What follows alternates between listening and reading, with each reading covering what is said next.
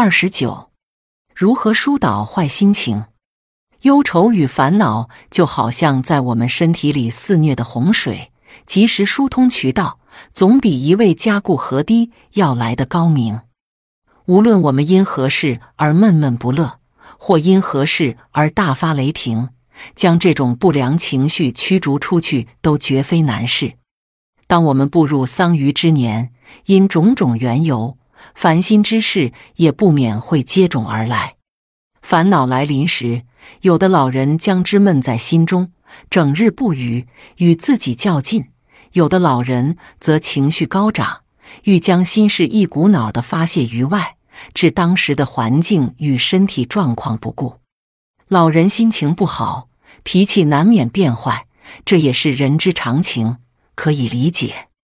但无论是与自己较劲，或是发泄情绪的方式过于急躁。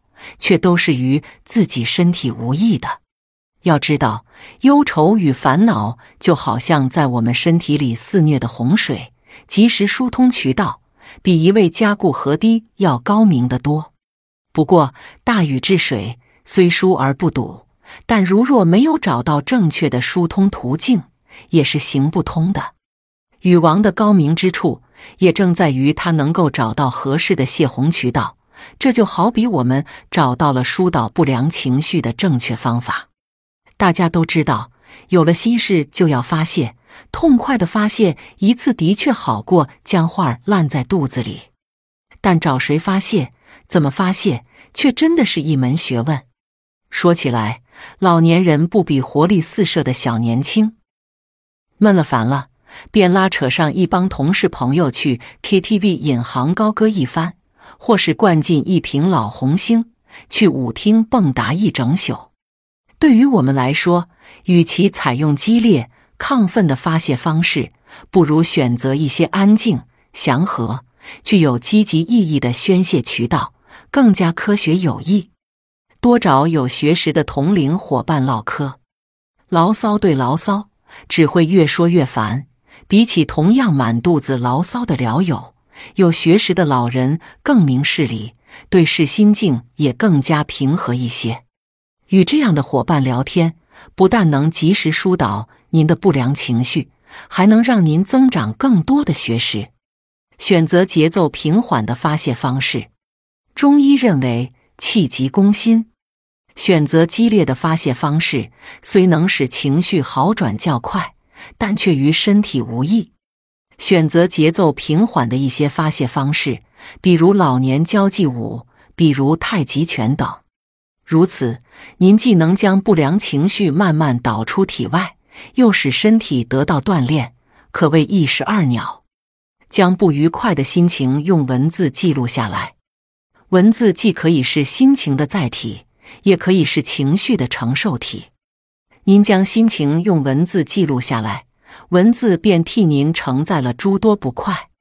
古人嗜好书法文章，谓之可以养心，说的就是这个道理。由此可见，只要宣泄方式得当，不但我们的烦恼都会被渐渐剥离，交际圈子也会越来越大，晚年生活也会越来越丰富。不过，将疏导情绪的责任交到别人的手上，始终是不够稳妥的。试想，当我们一个人待在孤寂的房间中，或是夜深人静时，心中的烦闷一起涌上，我们又能找谁倾诉心声呢？其实，当我们独自一人时，自娱自乐也是一种不错的怡情方式。独自一人，我们可倾听自己喜欢的戏曲或是怀旧小曲，暂且沉浸于对往事的回忆中，闭上眼睛。微笑渐渐浮上脸庞。独自一人，我们可专心研究自己喜爱的书画，身心都已沉入画中，忘却人间千般烦恼。独自一人，我们可欣然前往大自然的怀抱，微风拂来，嗅着风中清新的空气，家中所有恼人的心事亦被抛诸九霄云外。古有禹王治水患的妙法。今有老年人疏导情绪的良方。其实，无论是众乐乐或是独乐乐，只要我们的方法正确，心态良好，不良情绪的洪水都会一泻千里，不再回头。疏导心情有窍门，凡事都往好处想。俗话说：“心眼儿大，世界就大；心眼儿小，世界就小。”凡事儿往重了看，丢了粒芝麻也能让人大惊小怪；凡事儿往轻了看，失火失道也能看作破财消灾。话又说回来，这烦恼无大小，就看您怎么想。积极参与老年团体活动。独乐乐毕竟不如众乐乐。当快乐被多人分享时，每个人都能获得数倍的乐趣。我们若能积极的参与老年团体活动，不但能使烦恼全消，更能扩大眼界，收获更多的友谊。多与孩童接触玩耍。常人都说，老小老小，老年人若是一直待在自己的群体中。难免会被一些没有朝气的负面情绪所影响。多和天真可爱的孩童接触，必能唤起我们的朝气，让我们拥有一颗朝气蓬勃的少年之心。人生体悟：当我们因伤心而默默不语，当我们因烦恼而闷闷不乐，当我们因琐事而气急败坏，我们可曾想过，生气无非是拿他人的过错惩罚自己罢了？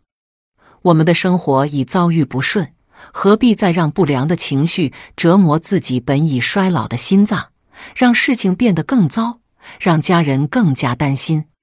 对于我们来说，当心情不好时，只有及时寻找正确的排解途径，才会让我们的生活变得更加美好。